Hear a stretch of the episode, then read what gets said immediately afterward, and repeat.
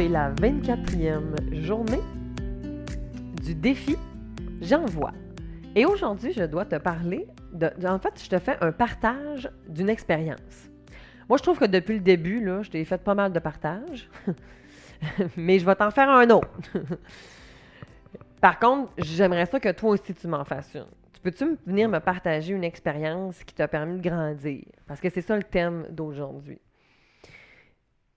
Le thème que j'avais envie de te. L'expérience que j'avais envie de te partager, en fait, euh, tu sais, hier, si tu n'as pas écouté, tu iras l'écouter. Je te parle de la naissance des jumelles. Puis, euh, je te disais dans le fond que moi, j'avais trois bébés, trois enfants, mais que euh, j'avais eu deux accouchements. Puis, dans les faits, en fait, moi, j'ai sept enfants, mais j'en ai trois en vie. Parce que j'ai vécu des grossesses ectopiques et euh, des fausses couches. Donc, j'ai perdu euh, quatre bébés. Là-dedans, il y avait des jumeaux. Et euh, ces enfants-là ont des noms. J'ai fait des, petites cérémonies plusieurs années plus tard parce que j'ai fait partie de ceux qui pensaient qu'on n'avait pas le droit de, de pleurer, qu'on n'avait pas le droit d'avoir... je me rappelle à ma deuxième Ma deuxième ectopique, je demandais à mon gynécologue euh, Tu peux-tu me sortir un livre qui me dit combien de temps j'ai le droit de pleurer ces bébés-là? Parce que moi, j'ai de la peine, puis on dirait que j'ai pas le droit de l'avoir, cette peine-là. Parce que les gens sont mal à l'aise, les gens, ils savent pas comment gérer ça. Fait qu'ils me disaient des affaires que tu veux pas entendre quand tu vis quand tu vis ces moments-là, parce qu'ils sont en toi, puis qu'il y ait trois jours, qu'il y ait trois semaines, trois mois, c'est des êtres sont là, en train de vouloir grandir dans ton bedon. tu les as attendus, espérés, puis euh, c'est ça. Fait que, hum, voilà. Fait que, fait que ça, c'est une expérience que j'ai vécue qui a été hum, pas évidente, puis j'ai encore de la difficulté des fois à, le, à, reconnaître que c'est des deuils périnatales parce que ben parce que je me compare, parce que des fois je vois d'autres qui ont vécu des situations que je trouve plus graves. Puis dans ce temps-là, ben, je le sais que je suis en train de banaliser. Puis que ça se peut que toi aussi, tu te sentes de même peut-être des fois.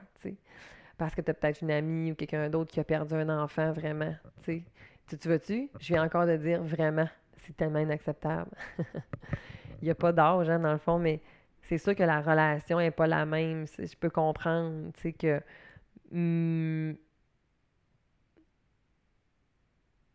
mais ça reste un sujet qui est encore tabou, qui est difficile à aborder. C'est un deuil qui est peu, qui est peu compris, qui est peu... Euh, qui rend des fois les gens mal à l'aise, qui savent pas trop. Puis moi, j'ai juste envie de te dire, en fait, que si tu rencontres quelqu'un qui a fait une fausse couche, qui a vécu une fausse couche, ou qui a perdu un bébé, pendant la période de grossesse ou même après, t'as pas besoin de dire quelque chose. T'es pas obligé. Ton regard peut être bienveillant. Tu peux être là avec ton corps, puis te rendre disponible. Puis de juste dire je suis désolée. Juste ces petits trois mots-là, là, ils font toute la différence. Ne néglige pas le bien que tu peux faire à quelqu'un en disant je ces trois mots-là. Je suis désolée. Puis t'as pas besoin d'expliquer rien, t'as pas besoin de faire du sens avec ça, t'as pas besoin de moraliser, t'as pas besoin d'essayer de consoler. T'as juste à accueillir ce qui est là. Faire du sens, ça t'appartient pas. Ça appartient à la personne endeuillée.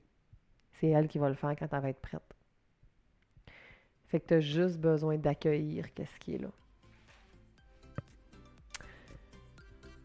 Alors sur ce, je te souhaite une belle journée.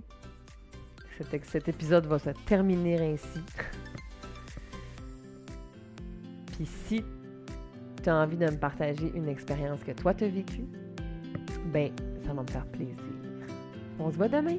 Bye.